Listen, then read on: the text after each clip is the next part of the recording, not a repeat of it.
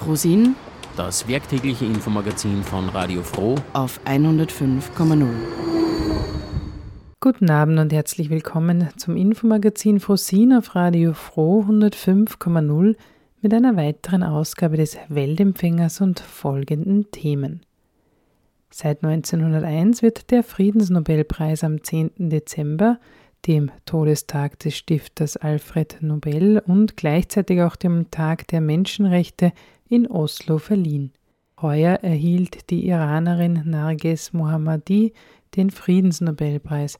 Sie konnte ihn jedoch nicht persönlich entgegennehmen, da sie erneut, dieses Mal für acht Jahre inhaftiert ist.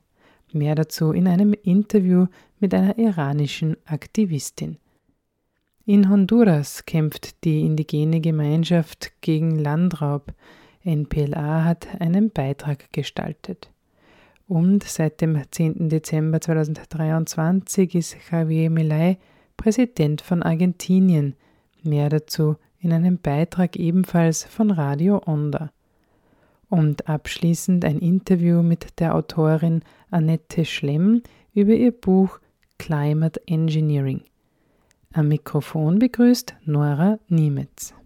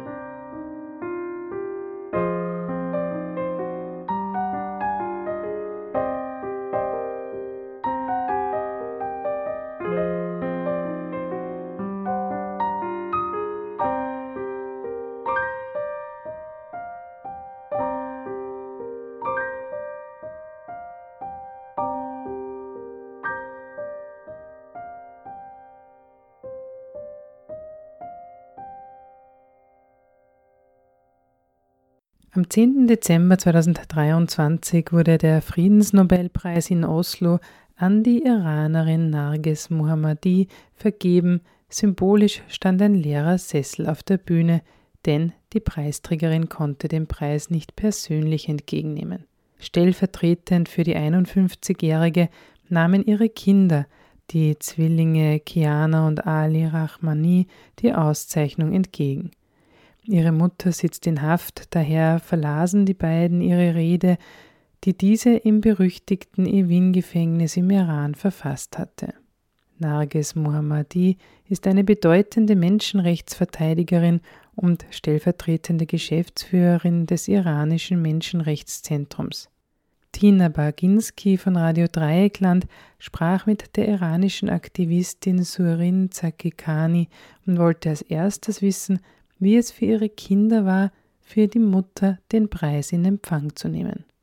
Sie haben einen sehr gefassten Eindruck gemacht. Man hat ihnen, denke ich, schon ihre Anspannung, aber auch den Stolz auf ihre Mutter angesehen. Sie sind ja damit aufgewachsen. Nichts. Kleinkinder, das erlebt, wie ihre Mutter vor ihren Augen äh, inhaftiert worden ist. Sie waren vor acht Jahren, also sie waren ja trotzdem Kleinkinder, aber ja. mit Erinnerung, sagen wir mal. Und das wissen sie. Und sie, sie wissen auch den Preis, den sowohl sie selber, der Vater, als auch die Mutter durch diesen Aktivismus bezahlt haben. Das haben sie ausgestrahlt. Aber sie waren gefasst und waren auch glücklich über diese Verleihung wahrscheinlich. Ja. Weil sie sicher auch wissen, was das für ihre Mutter bedeutet. Da kommen wir dann gleich noch dazu. Du erwähntest gerade den Vater. Er war auch ein Aktivist und er war ja auch lange im Gefängnis. Was wurde ihm denn eigentlich vorgeworfen? Auch Widerstand oder was war da der Vorwurf? Der Vorwurf, dem die äh, Aktivisten im Iran ausgesetzt sind, ist einfach Aktivist zu sein und für die Demokratie einzustehen. Der Mann von äh, Nagis Mohammadi war insbesondere in der Bewegung 2009 für Mehdi Karoubi äh, aktiv gewesen. Man muss wissen, dass das ähm, ein Reformist war, der aber selbst sehr religiös war. Also das war dem religiösen Fundament der Regierung gar nicht entgegengesetzt. Aber das war die Aktivisten, die sich dieser Strömung angeschlossen haben, die wurden dann in den anschließenden Demonstrationen 2009, indem man äh, dann ähm, Ahmadinejad den Wahlbetrug vorgeworfen hat, massivst niedergeschlagen und auch auf der Straße erschossen. Also das oh. ist so rigide, dieses System, das hat dann schon diesen leisen Reformismus bestraft. Der Mann von Nagis Mohammadi war insgesamt dann auch 14 Jahre im Gefängnis. Meine Güte. Warum ist er dann nach äh, Frankreich geflohen? Warum ist sie eigentlich nicht mitgekommen mit ihm? Sie hatte ja auch da schon genügend schlechte Erfahrungen gemacht. Ich glaube, das ist eine Erfahrung, die ähm, ein Mensch macht oder eine Entscheidung, die, die ein, ein solcher Mensch treff, trifft ähm, für seine Überzeugung also, ja. oder für ihre Überzeugung in diesem Fall. Sie hat das in ihrem Buch auch geschrieben. Die Entscheidung war natürlich, die Kinder sozusagen zu retten. Diese Kinder sind aufgewachsen, immer oder mehr oder weniger immer mit nur einem Elternteil, weil immer das eine Elternteil im Gefängnis war. Und als ihr Ehemann entschieden hat zu fliehen, stand ihm nach 14 Jahren, kurz nach 14 Jahren, eine neue langjährige Haftstrafe bevor. Mein Gott. Da muss, müssen solche Menschen, denke ich mal, auch dann entscheiden, welchen Weg gehe ich. Und ja. es gab dann halt diese Entscheidung, er geht ins Ausland, nimmt dann auch irgendwann die Kinder, die Kinder mit ja. und sie bleibt und macht weiter. Mein Gott. Und sie beschreibt als ein Schlüsselerlebnis in ihrer Kindheit, als sozusagen am Anfang der Islamischen Republik, äh, als sie noch selber acht Jahre alt war, mhm. äh, hat sie miterlebt, wie ihre Mutter zusammengebrochen ist, als der Name des Cousins der Mutter im Fernsehen genannt wurde. Das war damals üblich, da sind die Leute inhaftiert worden und dann wurden im äh, Fernsehen Namen verlesen. Also der Name des Cousins wurde im Fernsehen genannt als einer von Hingerichteten. Die Menschen wurden äh, inhaftiert und teilweise äh, in kurzen Prozessen, wie es heute auch der ja. Fall ist, das hat lange Geschichte, zu Tode verurteilt und hingerichtet. Und dann wurden die Namen entweder verlesen, nachdem sie schon hingerichtet waren oder kurz vor Hinrichtung. Und damals ist die Mutter von Nages Mohammadi laut schreiend zusammengebrochen, als ja. sie den Namen ihres Cousins vernahm. Und das beschreibt sie als Schlüsselerlebnis ihrer Kindheit, nicht mit so einem Unrecht umgehen zu können. Weiter, weiter leben zu, zu, wollen, ja. Ja, ich verstehe schon. Das, ich hatte mir das schon so gedacht, dass man auch, wenn man so mit dem Widerstand ja von Kindesbeinen an aufwächst, dann ja, das macht schon was mit einem und dann, dann spielt der dieser Widerstandsgedanke wahrscheinlich das ganze Leben lang eine so wichtige Rolle, dass man dann auch nicht sagt, naja, ich bin jetzt vielleicht besser dran, wenn ich gehe, sondern man muss auch bleiben und weiterkämpfen. Es ist auch so, sie beschreibt in ihrem Buch White Torture, ähm, dass, dass es ihr angetragen worden ist, zu fliehen oder jederzeit zu gehen, in Anführungsstrichen, und über den Landweg zu fliehen. Das ist in keinster Weise eine Sicherheit, sondern das kann durchaus auch eine Falle sein, in der sie dann halt auf dieser Flucht zum Beispiel erschossen wird ja. und dann wird gesagt, sie wurde auf, auf der, der Flucht. Flucht. erschossen, ja. Genau. Ein billiger Ausweg, jemand Richtig. loszuwerden. Ich, genau. Es, es ist so, weißt du, wir wissen eigentlich nicht besonders viel über den Iran. Das muss ich leider zugeben. Und diese wahnsinnige Härte und Unbarmherzigkeit, das kann man sich irgendwie überhaupt nicht vorstellen. Deswegen muss ich da auch nachfragen. Ja. Ja, gut. Also die Kinder haben das gut gemacht und haben den Preis in Empfang genommen. Und wie hat sie denn eigentlich darauf reagiert, dass sie diesen Preis bekommt? Sie hat es auf jeden Fall verzögert erfahren, weil an dem Tag, an dem das verlesen wurde, Telefon, also kein Telefonkontakt stattfindet. Das heißt, sie hat es am, am Tag darauf erfahren. Mhm. Dennoch, das stimmt nicht ganz so. Sie hat es telefonisch äh, sozusagen äh, am nächsten Tag erfahren, aber äh, die stille Post im ja. Gefängnis ja.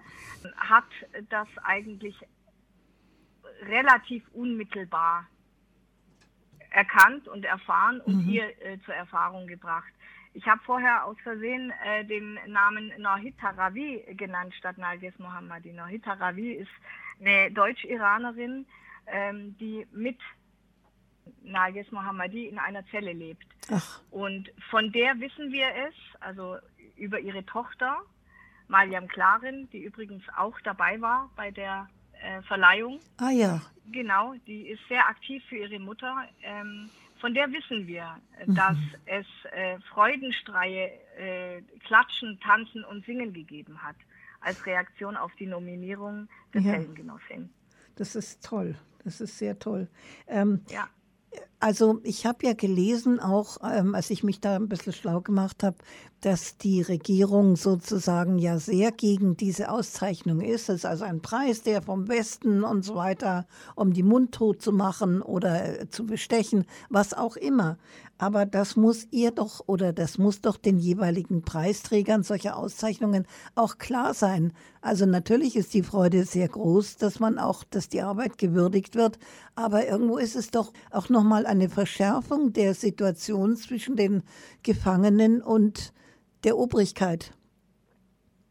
Das ist es sicher und das ist es überall. Ob ja. das jetzt in, in China ist, ja, ja, Nordkorea ist oder sonst wo äh, oder äh, in, in Russland. Aber ähm, das ist, denke ich mal, das, das, was mehr wiegt, ist, dass die Anerkennung, Auf oder? Mhm. Anerkennung, aber vor allem äh, eigentlich Öffentlichkeit. Also ja. das ist ja genau das, was du sagst. Ihr, äh, im, die Öffentlichkeit im Westen, es sei denn, man be be beschäftigt sich äh, damit, äh, weiß ja gar nichts von der Geschichte. Ja. Also ähm, man weiß überhaupt nichts um, um diese, was, was mit den Menschen da passiert. Also was ich da jetzt in diesem Zusammenhang gerne auch anbringen möchte, ist zum Beispiel, ist es so, dass Nagis Mohammadi in einem Hafturlaub ein, ein, ein Buch geschrieben hat und einen Film äh, gemacht ja, hat. Ja, da wollte ich auch drauf ah, berichten. Mhm. Okay. Ja, nein, aber sag, sag gleich, sag gleich. Vorweg. Ja, ja. Äh, zum, zum Thema weiße Folter. Das heißt, ähm, äh, eine, eine Folter, die eigentlich vor allem psychologisch stattfindet auf der Basis von Einzelhaft. Das ist jetzt mal ganz verkürzt formuliert. Ja. Und das ist etwas, was diese, äh, was sagen wir mal ganz nüchtern die Funktion von Narges Mohammadi ist. Narges Mohammadi hat ja diesen Preis nicht bekommen als nicht nur als Person bekommen, mhm. die so viel Entbehrungen äh, auf sich genommen hat, sondern auch stellvertretend für die, für, für die Bewegung und für die, ähm, für die Widerstandskraft ihres Volkes. Ja. Und das macht sie damit, dass sie immer wieder die Finger in die Wunde legt. Torture Sie berichtet über diese weiße Folter, über die psychologische Folter, wie mit den Menschen umgegangen wird. Sie berichtet aber auch über Folterungen an weiblichen und männlichen Gefangenen sexueller Art, die jetzt auch letzte Woche am 6. Dezember jetzt von Amnesty äh, veröffentlicht worden ist. Und äh, sie berichtet auch über die Hinrichtungen. Sie hat eigentlich im Prinzip dazu animiert, und als Vorbild funktioniert eben dieses Unrecht immer zu benennen. Und das ist auch die Funktion, würde ich sagen, von diesem Preis. Öffentlichkeit zu schaffen für Missstände und die immer wieder, immer wieder an die Öffentlichkeit zu bringen. Es ist so unglaublich. Also äh, es bleibt dann wirklich die Luft weg, wenn man das hört. Und man, man kann sich nicht vorstellen, aber man muss es sich vorstellen, weil es ist ja Realität. Es, ist ja auch nicht ein einziges Mal passiert. Es passiert laufend und man hat letztes Jahr nach der Ermordung von mir, ja genau, hat man gesehen, als diese Aufstände wirklich sehr groß geworden sind. Da hat man auch gesehen, welche Mühe sich da die Regierung gegeben hat, welchen Aufwand sie getrieben hat, um die Leute zu diskriminieren, zu, zu verängstigen, sie davon abzuhalten, auf die Straße zu gehen und zu protestieren. Das war ihnen schon wichtig, das hat man gemerkt. Also ich denke mir manchmal, so wie die sich benehmen seit Jahrzehnten, ist es ihnen anscheinend wurscht, was das Ausland denkt. Aber ganz wurscht ist es ihnen wohl dann doch nicht. Wie siehst ja, du das? Da, da gibt es mehrere Aspekte. Also einmal möchte ich kurz darauf eingehen, auf diese Angst, die sie erzeugen. Sie haben auf der Straße getötet, sie haben inhaftiert, sie haben die Inhaftierten zu, teilweise zu Tode gefoltert oder sexuell gefoltert, sie haben die weiße Folter angewendet und als dann immer noch die Bewegungen nicht zur Ruhe gekommen sind, haben sie das, den Mechanismus der Hinrichtung wieder angeleiert. Der ging sowieso, sie sind sowieso an der Spitze fast an der Welt außer China. Äh, sie haben aber verglichen sogar zu China auch die höchste Hinrichtungsrate, wenn man so will. Und äh, letztes Jahr dann, 2022, haben sie dann nach 2014 die höchste äh, Hinrichtungszahl mit an die 600 gehabt. Und jetzt sind wir noch vor Jahresfrist, also 2023, bei über 700 Hingerichteten. Das ist die äh, Schaffung von Angst. Dann ist es so, natürlich, es ist ihnen nicht wurscht, sie möchten mitmischen. Man muss aber sagen, sie dürfen auch mitmischen. Der Iran hat, äh, erscheint immer wieder äh, an, bei den ähm, äh, UN-Menschenrechtstreffen. Raisi hält Reden. Nächste Woche ähm, hat er wieder ein Date in der Schweiz, äh, spricht vor der UN. Äh, ähm, und das ist das eine.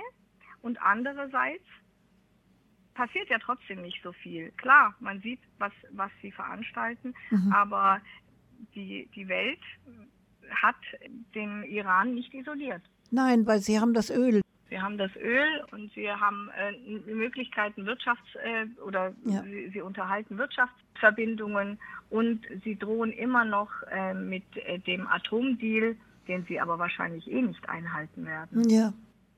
Also sie erpressen. Sie erpressen erfolgreich, ja. Sie ist sehr erfolgreich.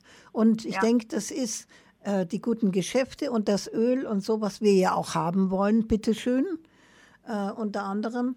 Das sind einfach so starke Argumente, dass, ach ja, naja, Menschenrechte. Es ist leider so, dass es halt bei vielen Menschen keine Rolle spielt, sondern dass die geschäftlichen hm, Beziehungen und, und der Erfolg und so einfach stärker angesehen werden. Das müssen wir einfach so hinnehmen, dass das leider so ist. Ja, und bei dem Otto-Normalverbraucher zählt halt schon das, äh, der Wohlstand, den, ja, ja. den, man sich erarbeitet hat Natürlich. oder meint erarbeitet zu ja. haben. Na gut, das ist leider so, dass damit müssen wir leben, so wie wir mit vielem anderen leben müssen, so wie die arme äh, Nagis Mohammadi ja angegriffenen Gesundheit leiden muss. Sie hat Richtig. Herzbeschwerden, heftige Herzbeschwerden und sollte eigentlich, ich glaube, diese Woche oder so behandelt werden. Aber diese Behandlung wurde ihr versagt. Warum denn? Weil sie konsequent bis zum Schluss das Kopftuch verweigert hat für den Gang zum Arzt. Aber das, das, war Ende November und das hat dann dazu geführt, äh, äh, sie hat dann, nachdem das ihr wiederum verweigert worden ist, ist sie in den Hungerstreik getreten. Ja. Ihre Zellgenossinnen sind äh, mitgegangen, sozusagen. Und letztendlich ist sie dann, wie sie beschreibt, in Rock und Jackett ohne Kopftuch zum Arzt gegangen. Sie hat sich durchgesetzt. Ja. Sehr stark. Sehr, sehr, ja. sehr stark. Also Bewunderung vor dem Mut und, und dieser Durchsetzungskraft dieser tollen Frau. Und das ähm, ist ansteckend und das ist, äh, das ist ihre Wirkung. Ja. Also, dass sie halt dann ihre Mitgenossinnen oder auch die Leute außerhalb des Gefängnisses inspiriert und ansteckt. Ich habe gelesen, dass sie unter anderem auch deswegen mal äh, Schwierigkeiten bekommen hat, weil sie sich mit der Glaubensgemeinschaft der Bahai solidarisiert hat, die wohl, obwohl es die größte Glaubensgemeinschaft äh, ist, glaube ich, im Iran, heftig von der Regierung auch angegriffen wird. Ist das auch wieder so ein Fall, die eigentlich sehr, sehr strikt religiös sind, aber dann doch irgendwo anecken und irgendetwas in ihrer Bewegung trifft den Unmut der Obrigkeit? Es ist so, ähm, sie hat eigentlich jetzt ähm, im ganzen Verlauf eben den Finger auf jede Ungerechtigkeit gelegt, auch äh, auf die Diskriminierung der Bahai. Die Bahai ja. sind übrigens äh, schon zur Shorzeit diskriminiert worden, also seit sie, es sie gibt, werden sie diskriminiert. Ja. Und da ist es so, dass ich denke, es geht ja gar nicht um Religion und um Glauben. Nee, natürlich es nicht. geht um eine Ideologie. Ja. Und, äh, es, der, der nicht spurt, der anders denkt, der wird eliminiert. Vor allen Dingen, wenn er das auch noch laut sagt, dass er anders genau. denkt und nicht mitmacht. Also es gibt ähm, vor, ähm, ich weiß es leider jetzt nicht äh, genau, ich glaube in den 70er Jahren äh, war das, aber da, das, da darf man mich jetzt nicht festnageln, wurden zehn äh, Bahai-Frauen ähm, und sie wurden alle direkt vor der Erhängung nochmal gefragt, ob sie ihrem Glauben abschwören oder nicht. Und sie sind dabei geblieben und ja. wurden aufgehängt, eine ja. nach der anderen. Und die anderen mussten zugucken. Also so, das ist, sagen wir mal, in Anführungsstrichen nichts Besonderes in diesem System. So gehen sie mit Gefangenen um. Ähm, aber das ist der Umgang mit den Bahai. Die Bahai dürfen keine Schulausbildung zu Ende machen, sie dürfen nicht studieren, sie dürfen kein, kein offizielles Amt bekleiden und ähm, werden massiv diskriminiert und drangsaliert. Also Grund genug für eine aktive und, und widerstandsfähige Frau, sich da einzumischen. Das leuchtet mir ein. Woher nimmt sie eigentlich ihre Kraft? Tja, genau. aus ihrer Überzeugung äh, und auch ähm, wohl auch aus der aus der einfach aus der Notwendigkeit äh, wahrscheinlich. Es ja. gibt natürlich in jedem Land äh, und auch im Iran genug Leute, die sagen, naja, ich will in Frieden leben und ähm, kümmere mich halt da nicht drum. Still, halt die Füße still. Ja, ja. Aber es gibt halt auch genug, die einfach so nicht weiterleben können. Und auch ähm, mit ein Grund für die Kraft und den Mut der sogenannten Generation Z im Iran ist die Perspektivlosigkeit. Also wenn ich nichts mehr zu verlieren ja. habe, dann habe ich auch den Mut, es zu versuchen. Das ist sicher eine sehr gute Erklärung. So, jetzt sind wir fast schon am Ende.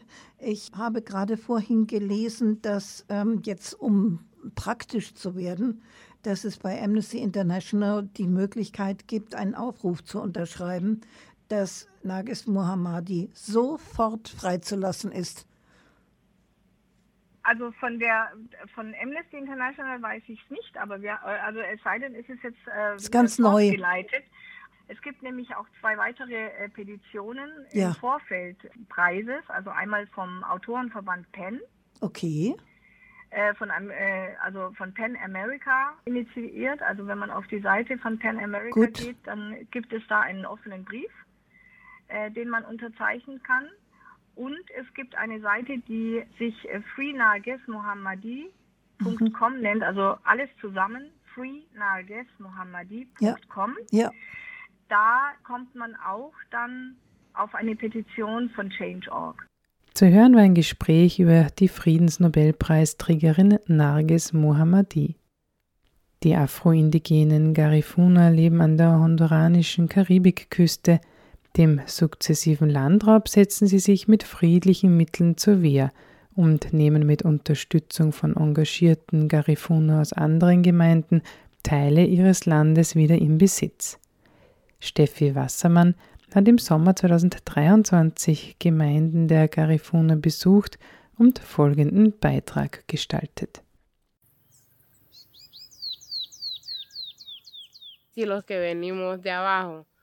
Wenn wir Jüngeren uns nicht engagieren, dann werden wir am Ende alles verlieren, was wir erreicht haben.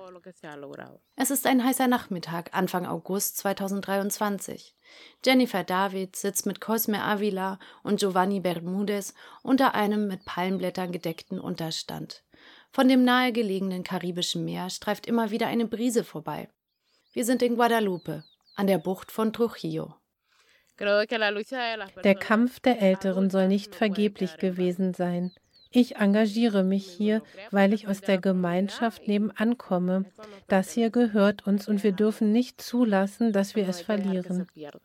Jennifer ist seit einigen Monaten hier. Täglich kommt sie aus der angrenzenden Gemeinde, um zu unterstützen. Guadalupe ist ein Teil des angestammten Territoriums der Garifuna, das eine Gruppe vor einigen Jahren wieder zurückgewonnen hat. Es war über dubiose Wege in die Hände eines Kanadiers geraten.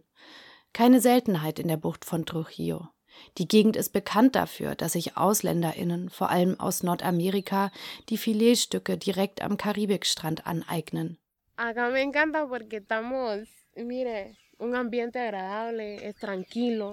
Ich liebe es hier. Hier ist es ruhig, die Brise, das Meer. Wir haben wunderbares Land für die Aussaat. Es gibt eine Menge Bäume. Es gibt Mangos, es gibt Honigbeeren, es gibt Jakote, es gibt Papayas. Wir haben alles, was wir zum Leben brauchen. Wir müssen uns nur mit Liebe hingeben.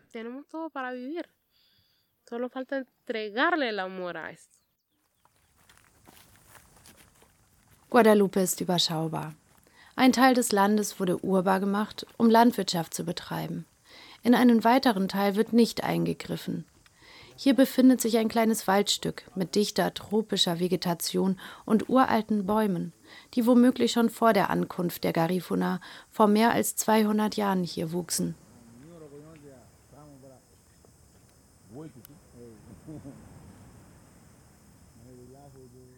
Zum Meer hin befindet sich eine Lagune mit einem Mangrovenwald, der in einen unberührten weißen Sandstrand mündet. Zwei Häuser hat der Kanadier hinterlassen. Und die gemütliche Außenküche ist der Treffpunkt der Aktiven. Hier kocht Jennifer jeden Tag für ihre MitstreiterInnen. Ich heiße Cosme Enrique Avila. Ich bin Teil des Kampfes. Von Anfang an war ich einer der Anführer. Ich bin schon seit mehr als fünf Jahren dabei. Cosme kennt den Kampf um die Rückgewinnung von Guadalupe vom ersten Tag an. Er ist geblieben, im Gegensatz zu vielen anderen. Offizielle Zahlen gibt es nicht. Schätzungen gehen aber davon aus, dass die größte Garifuna-Community nicht mehr wie früher in Honduras lebt, sondern in den USA. Meist prekär und ohne Papiere. Ich denke an die jungen Leute, die das Land später einmal brauchen werden. Wenn wir es nicht tun, wird es niemand für uns tun. Sonst werden die jungen Leute weggehen, so wie sie es jetzt schon tun. Sie gehen weg, weil sie keinen Platz mehr haben. Sie sind auf der Suche nach einem vermeintlich besseren Leben. Aber das bessere Leben haben wir hier.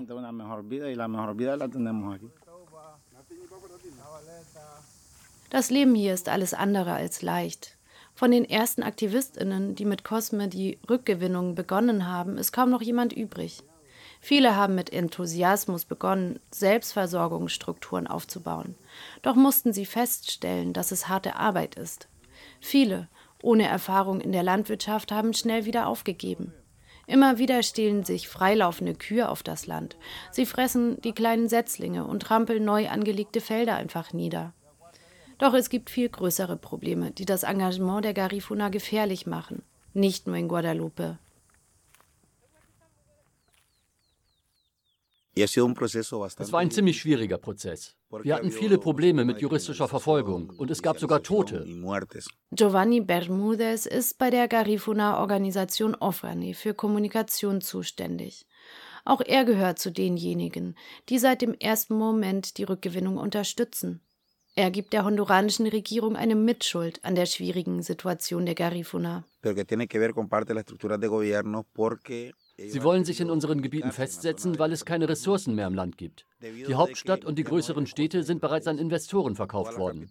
Die verbleibenden Ressourcen sind die Territorien der indigenen Gemeinschaften, einschließlich die der Garifuna. Für den Aktivisten Giovanni ist klar, wofür die Regierung sich die Territorien der Garifuna einverleiben möchte. Die Lage direkt an den weißen Karibikstränden bietet großes Potenzial, um den Tourismus auszubauen. Die Garifuna stehen diesen Plänen im Weg, besonders diejenigen, die sich nicht einschüchtern lassen und trotz allem für ihre Rechte kämpfen.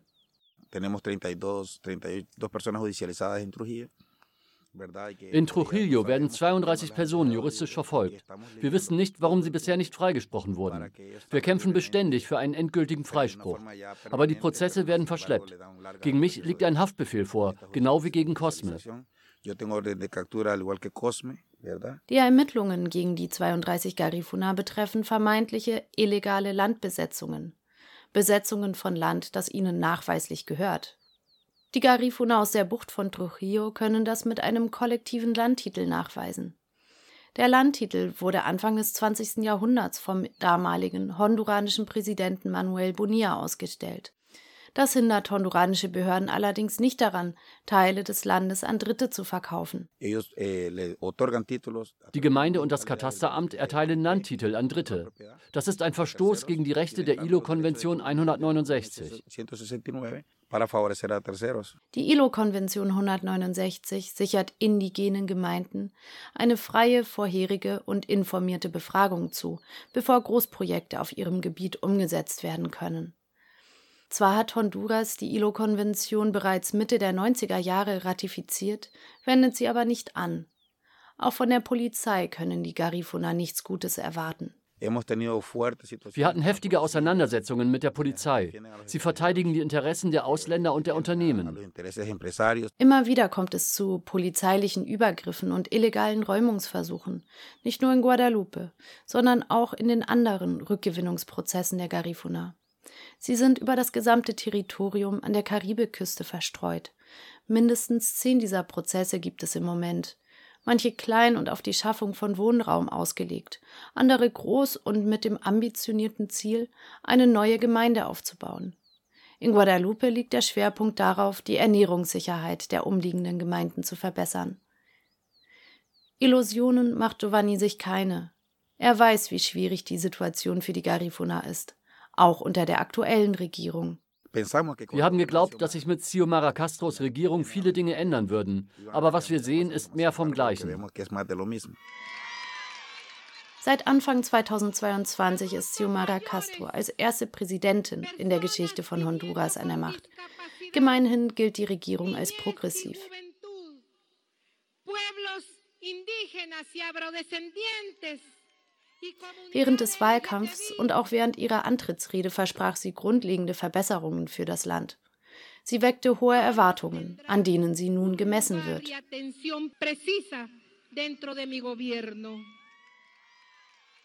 Passiert ist bisher nur wenig.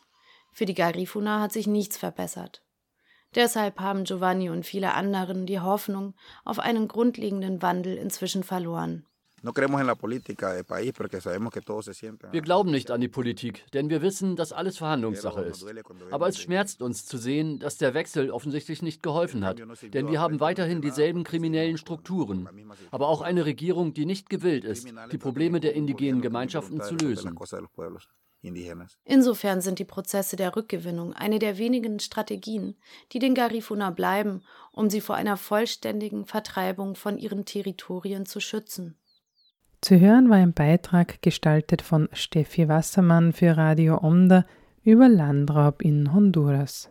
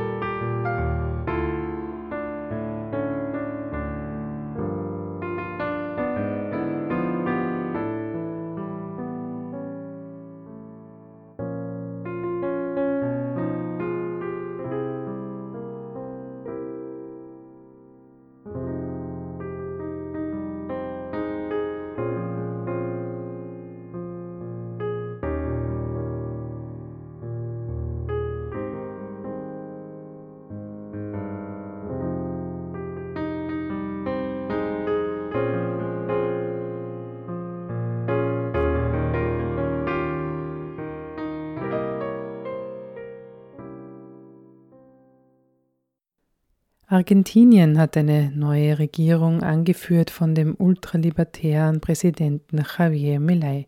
Der Libertarismus ist eine politische Bewegung, die in der individuellen Freiheit den höchsten Wert sieht und staatlicher Autorität skeptisch gegenübersteht. Milei, der auch gerne wegen seiner stürmischen Frisur La Peluca also übersetzt die Perücke genannt wird, lässt sich nicht dem traditionellen Parteienspektrums Argentiniens zuordnen, also weder den Peronisten noch den Konservativen. Selbst bezeichnet er sich als Anarchokapitalisten und behauptet, die Klimakrise sei eine sozialistische Lüge. Christian Rollmann ist für Radio Onda der Frage nachgegangen, wie es dazu kommen konnte, dass der ultrarechte Ökonom 56 Prozent der Stimmen holen konnte.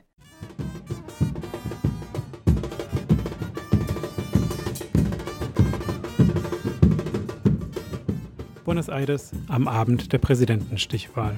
Der monatelange Wahlkampf ist vorbei. Um 20 Uhr herrscht Gewissheit. Der marktradikale Rechtspopulist Javier Milei wird der nächste Präsident Argentiniens. Eine Mischung aus Wut, Trauer und Trotz breitet sich bei den AktivistInnen aus, die bei der Wahlfeier auf den Sieg ihres Kandidaten gehofft hatten. Der unterlegene Peronist Sergio Massa gestand seine Niederlage ein, noch bevor die ersten Hochrechnungen bekannt wurden.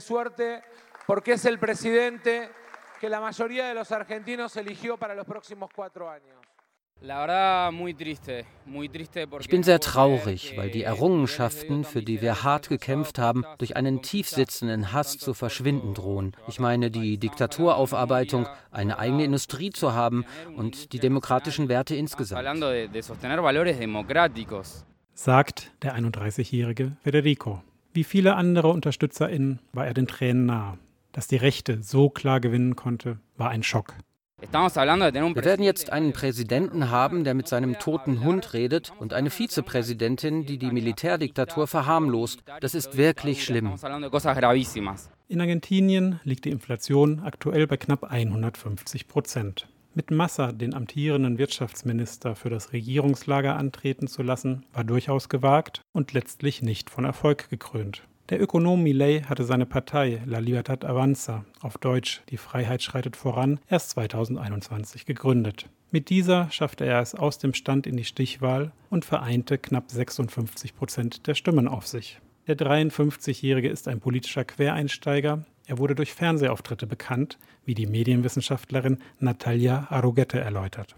Milei surge fundamentalmente como un producto mediático. Milei entstand vor allem als Medienprodukt. Seit ein paar Jahren wurde er in Talkshows eingeladen, die hier oft einen Klatschcharakter haben und wo harsch gestritten wird. Dass Milei dem charakterlich entsprach, machte ihn für die Medien attraktiv.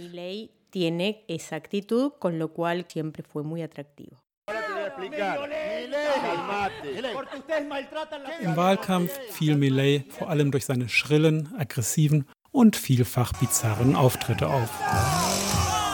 Mit Kettensäge oder Superheldenkostüm setzte er sich immer wieder in Szene. Die regierenden PeronistInnen bezeichnete er als Scheißzecken, den Papst hält er für einen Kommunisten und die gesamte politische Konkurrenz war für ihn Teil der Kaste, die ausgelöscht werden müsse. Arugette erklärt, wie er die Wahl gewinnen konnte. Das hat maßgeblich mit einer großen politischen Unzufriedenheit zu tun, insbesondere mit den beiden Vorregierungen, für die die beiden anderen Kandidaten standen. Breite Teile der Bevölkerung stimmten für Millet, weil er ein politischer Outsider war. Millet schaffte es, sich als Libertär darzustellen. In Wirklichkeit sind seine Agenda ebenso wie seine Partei jedoch stramm rechts. Die designierte Vizepräsidentin Victoria Vicharuel leugnet die Opferzahlen der letzten Militärdiktatur. Geht es nach ihr, soll aus der zentralen Gedenkstätte Ex-Esma ein Park werden. Millet will Abtreibung wieder kriminalisieren, Waffen freigeben und Studiengebühren einführen. Dazu unterstützt er den Handel mit Organen und Leihmutterschaft. Millet wird von einer Internationalen der extremen Rechten unterstützt. Das geht von Vox in Spanien über Bolsonaro in Brasilien und Katz in Chile bis zu Donald Trump, von dem er auch den Slogan Mach Argentinien wieder groß kopiert hat sagt Nicolas Welchinger, der an der Universität von La Plata zur neuen Rechten forscht. Mileys Seilschaften waren vielen WählerInnen schlicht egal. Vielmehr waren es wirtschaftliche Gründe, die den Ausschlag gaben. Die galoppierende Inflation, die Preise mehrmals pro Woche steigen lässt, sowie die harten Maßnahmen während der Corona-Pandemie haben viele Menschen arm gemacht. 40 Prozent der Bevölkerung lebt aktuell unter der Armutsgrenze. Der Staat ist hoch verschuldet. Welschinker erklärt. Große Teile der argentinischen Bevölkerung erleben seit mindestens zehn Jahren eine Entrechtung und einen Kaufkraftverlust. Millet konnte die allgemeine Unzufriedenheit gegenüber dem Staat kanalisieren.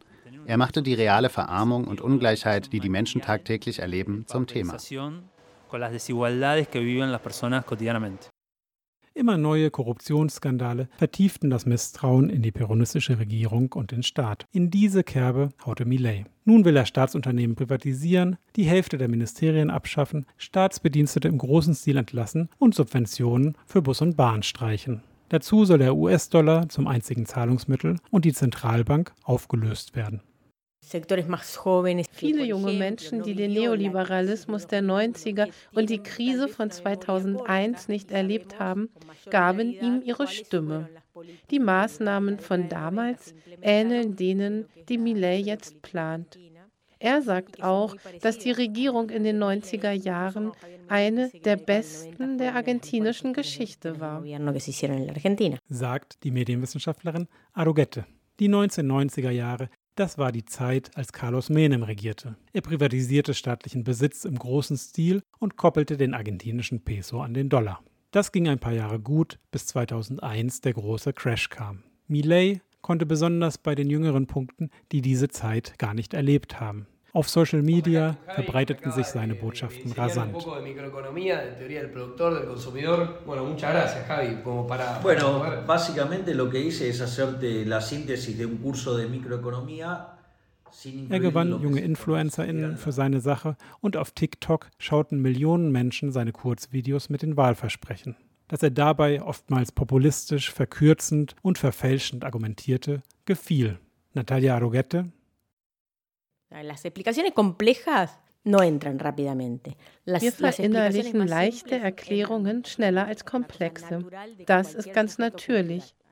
Viele Menschen in Argentinien wollen sich in dieser tiefen Krise an der Illusion festhalten, dass es eine schnelle Lösung gibt.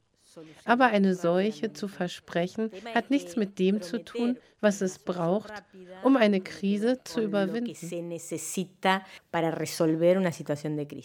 Millet selbst glaubt an Übersinnliches. Mit seinem Hund kommuniziert er zum Beispiel über ein Medium. Derartige Verrücktheiten, seine exzentrische Art und sein rauer Ton werden ihm vielfach als Authentizität ausgelegt. Wie konnte so einer die Politiklandschaft in kürzester Zeit umkrempeln? Der Sozialwissenschaftler Nicolas Millet hat etwas von einem charismatischen Führer im traditionellen Sinne. Aber im Gegensatz zur klassischen Rechten hat er eine eigene, neue Sprache entwickelt. Er stellt sich selbst als Löwe in der Wildnis des Marktes dar, für den das Gesetz des Stärkeren gilt und der für sich selbst sorgt. Ein echter Löwe braucht keinen Staat, denn Löwen lassen sich von Gesetzen und Steuern nicht einengen.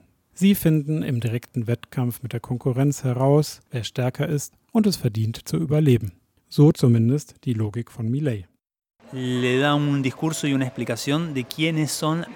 Er sagt, die Privilegierten verwerten den anderen die Aufstiegschancen. Erst machte er die Politiker verantwortlich, dann alle Staatsbediensteten und jetzt hetzt er, was mich sehr besorgt, verschiedene Sektoren der Zivilgesellschaft gegeneinander auf. Von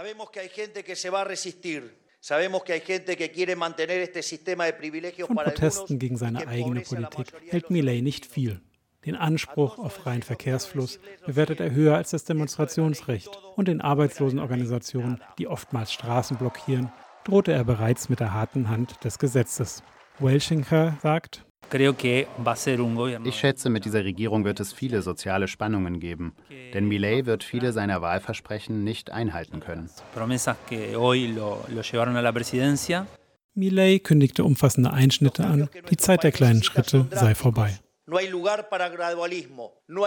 Dabei ist klar, die Sparmaßnahmen werden Protest hervorrufen. Und die sozialen Bewegungen, die traditionell dem Peronismus nahestehen und in den letzten Monaten erstaunlich leise waren, sind bereit. Sie werden sich ihre Errungenschaften nicht einfach wegnehmen lassen. Oder wie es ein Aktivist aus einem Armenviertel ausdrückt, Milei werde schon noch lernen, was es heißt, sich mit der argentinischen Bevölkerung anzulegen.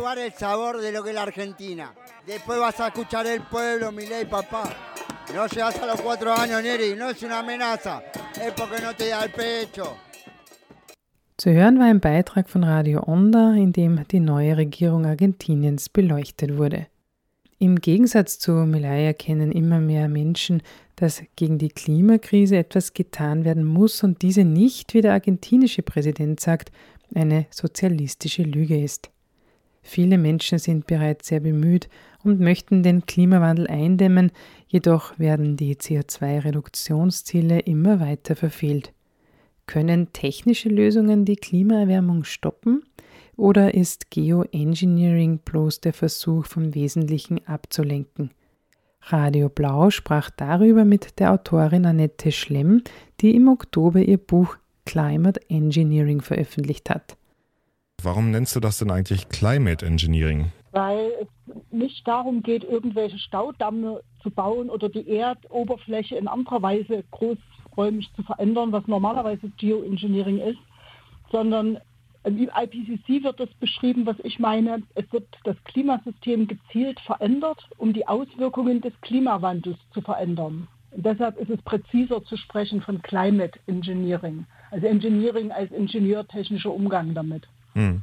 Ja, das ist ja durchaus jetzt so ein größeres Thema. Es gibt ja verschiedene Ansätze, halt das CO2 wieder aus der Atmosphäre zurückzupumpen und unter die Erde zu verpressen. Oder es gibt auch andere Ideen wie unendlich viele Tischtennisbälle ins Meer zu kippen, dass äh, das Meer weiß wird und das Sonnenlicht reflektiert.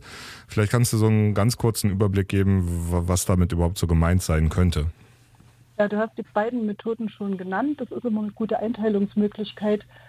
Das äh, eine ist mit den Bällen das Management der Sonneneinstrahlung. Also es geht darum, in der Stelle die Folgen des Klimawandels äh, zu mildern. Und die Folgen sind ist ja vorwiegend die Erwärmung. Und äh, wenn sich was erwärmt, kann man dem auch entgegenwirken, wenn man andere Ursachen in das System steckt, wodurch es wieder äh, kühler wird. Ein Beispiel dafür sind die Vulkane.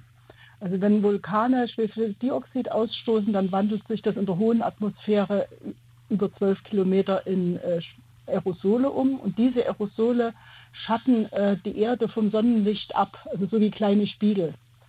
Und äh, da denkt man sich, man, also es ist ja tatsächlich so, dass nach äh, großen Vulkanausbrüchen, also man weiß das äh, auch aus historischen Zeiten, dass es da lange Zeit, ein Jahr später dann auch Missernten gab, weil es zu wenig Sonneneinstrahlung gab und äh, solche Dinge, was schon darauf hinweist, dass das jetzt nicht nur was Gutes ist, wenn da plötzlich Aerosole in der Luft sind. Und man versucht das aber so zu steuern, dass man das regulieren kann, dass eben äh, gerade der Anteil, der durch die Treibhausgase erwärmt wird, vielleicht durch solche Aerosole wieder abgeschattet wird. Und das Verrückte ist, dass diese Methode, man, man könnte das mit Ballons machen, die man äh, mit Schläuchen befüllt, unten mit Schwefeldioxid und dann in, die, in diese oberen Atmosphärenschichte aufsteigen lässt und dort dann diese Gase rauslässt oder auch mit da extra dafür gebauten Flugzeugen. Obwohl man, also es ist tatsächlich so, man muss dafür neue Flugzeuge bauen und fliegen lassen. Es ist auf keinen Fall so, dass das jetzt zum Beispiel zu verwechseln wäre mit dem, was jetzt aus den Flugzeugen als hinten rauskommt oder dass man das dem einfach beimischen könnte. Also damit hat es gar nichts zu tun. Aber es gibt Vorschläge, das ist auch ökonomisch schon durchgerechnet worden, dass das relativ kostengünstig ist. Und im Kapitalismus ist natürlich etwas, was kostengünstig ist, sehr, sehr attraktiv. Da Aussagen, dass zum Beispiel der Milliardär Richard Branson hat schon gesagt, wenn es uns gelänge, dieses Problem, also das Klimaveränderung durch Geoengineering zu lösen, dann wäre Kopenhagen, also auch jetzt Abu Dhabi, Dhabi nicht oder Dubai nicht nötig. Und wir könnten weiter mit unseren Flugzeugen fliegen und mit unseren Autos fahren. Ja, das kann ich mir vorstellen, dass diese Verlockung doch bei vielen gut ankommt, vor allem auch bei der Politik und bei der Wirtschaft. Genau, also dass diese Leute sind auch inzwischen sehr intelligenter geworden. Die haben vor 2000 schon diese Projekte alle gemacht. Und damals haben die noch solche verräterischen Aussagen gemacht, dass man eben, wenn man das auf diese Weise die Temperaturerhöhung aufhalten könnte, dass man dann ja weiter fossile Energien verwenden könnte. Und seit 2000 sind die vorsichtiger geworden und sagen das nicht mehr so offensiv, sondern die reden eben dann nur davon, naja, jetzt ist es ja langsam zu spät mit der Minderung des Treibhausgasemissionen und dann da tun wir das als Plan B vorschlagen. Hm. Das, das perfide, was man, wenn man jetzt nur aktuelle Sachen oder auch Bücher von denen liest, dann nicht so leicht entlarven kann. Und gleichzeitig ist aber auch völlig klar, dass dieselbe Intention dahinter steckt nicht bei jedem Einzelnen der Wissenschaftlerinnen und Wissenschaftler, aber so im, im gesamten Kontext. Deswegen dafür auch Mittel ausgegeben werden und ähnliches. Also das ist schon mal das eine.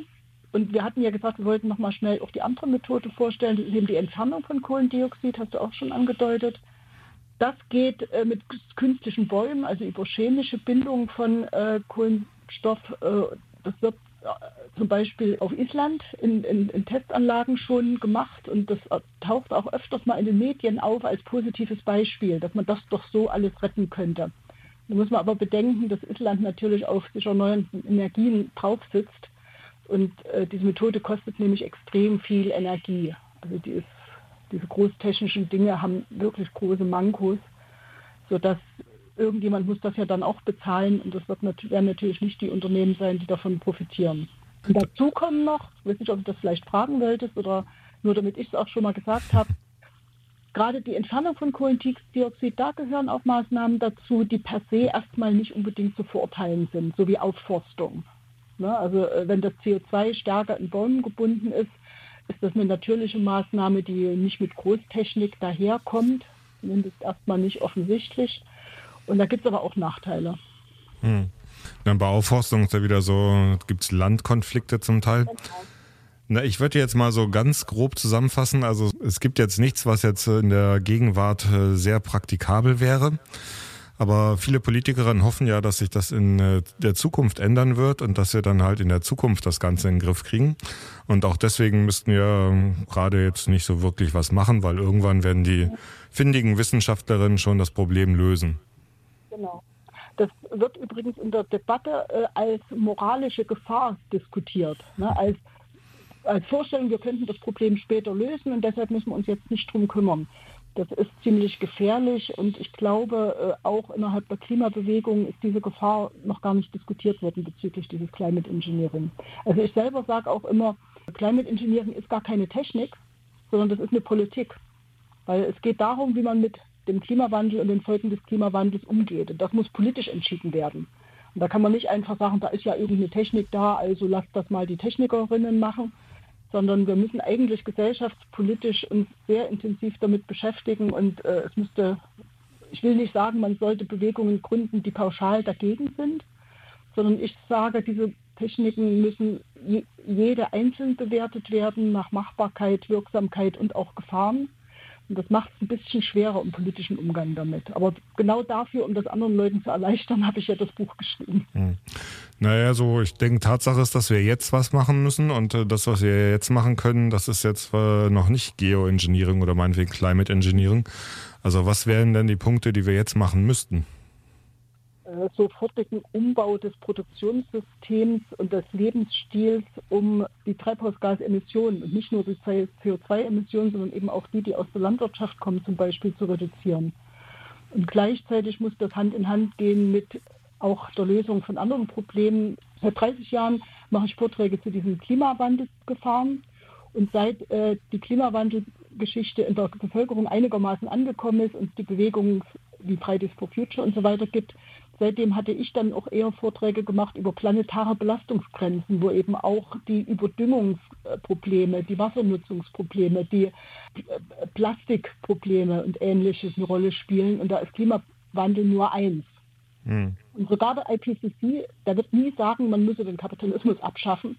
Aber sogar dort stehen in dem neuen äh, drin, dass man äh, die ganzen, also die ganzen Lieferketten, die ganzen Wertschöpfungsketten ganz anders gestalten muss, sodass überall der Energieverbrauch und eben das äh, Verwenden von diesen klimaschädlichen Stoffen äh, verhindert wird. Das würde, und da steckt eigentlich drin, dass man eine ganz andere Art Wirtschaft haben müsste. Neben dem, neben den Lebensstiländerungen. Ich möchte immer nicht den Leuten einreden, sie sollen verzichten auf ihr Auto und ähnliches. Aber äh, insgesamt muss man in der Gesellschaft mal darüber diskutieren, wie wir Mo Mobilität anders gestalten können, damit eben nicht äh, Treibhausgase dabei ausgestoßen werden, wie wir an, eine andere Arbeitswelt haben könnten, wo ich nicht gezwungen werden kann, jeden Tag vier Stunden zur Arbeit zu fahren und ähnliche Dinge. Das spielt alles eine Rolle. Ja, bei diesem Wechsel der Produktionsweisen, also ich würde mal vermuten, dass das, sagen wir mal, mit der Ampelregierung nicht machbar ist. Oder wie siehst du das? Ist auch im Moment in keiner, äh, bei, bei, keiner anderen Partei äh, mhm. in den Programmen, die nächstes Jahr gewählt werden könnten. Das Buch Climate Engineering von Annette Schlemm ist im Oktober 2023 im Mandelbaum Verlag erschienen. Das war das heutige Infomagazin Frosin auf Radio Froh 105,0 mit einer neuen Ausgabe des Weltempfängers und CC-Musik von Ninel. Die Sendung zum Nachhören gibt es auf www.fro.at oder cba.media.